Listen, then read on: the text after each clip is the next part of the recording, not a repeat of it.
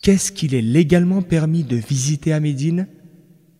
Il convient que l'intention et l'objectif du musulman en visitant Médine soit la visite de la mosquée du messager d'Allah, paix et salut d'Allah sur lui, et l'accomplissement de la prière à l'intérieur.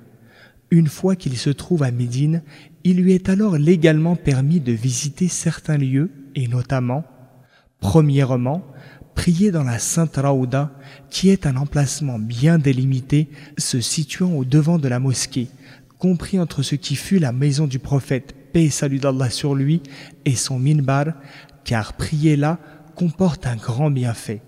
Le prophète, paix et salut d'Allah sur lui, a dit Entre ma maison et mon minbar se trouve un jardin parmi les jardins du paradis, Raouda hadith rapporté par Al-Bukhari et Muslim.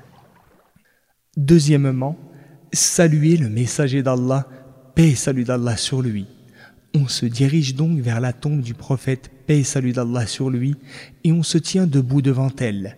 On lui fait face et on a la Qibla derrière soi. On dit alors avec respect, sans élever la voix, Assalamu alayka ya Rasulullah wa rahmatullahi wa barakatuh. أشهد أنك قد بلغت الرسالة وأديت الأمانة ونصحت الأمة وجاهدت في الله حق جهاده فجزاك الله عن أمتك أفضل ما جزى نبيا عن أمته Que la paix, la miséricorde et la bénédiction d'Allah soient sur toi, ô messager d'Allah.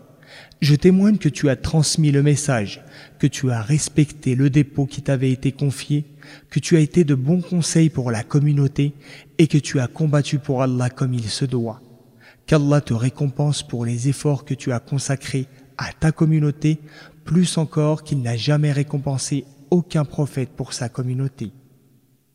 Le messager d'Allah, paix salut d'Allah sur lui, a dit Chaque fois que quelqu'un me salue, Allah me rend mon âme pour que je lui rende la salutation.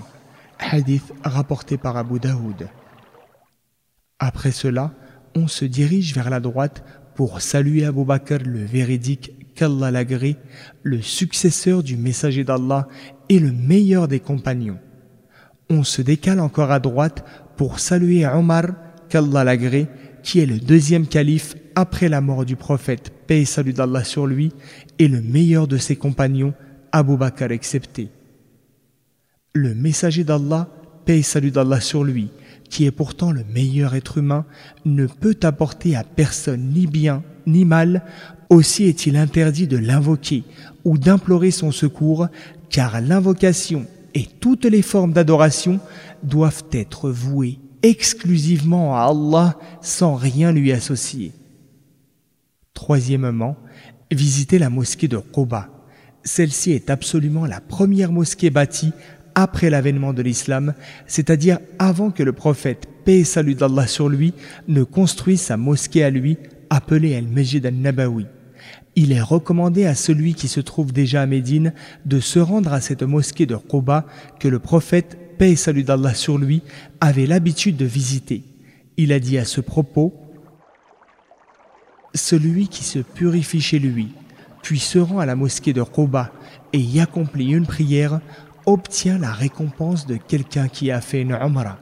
Hadith rapporté par Ibn Majah.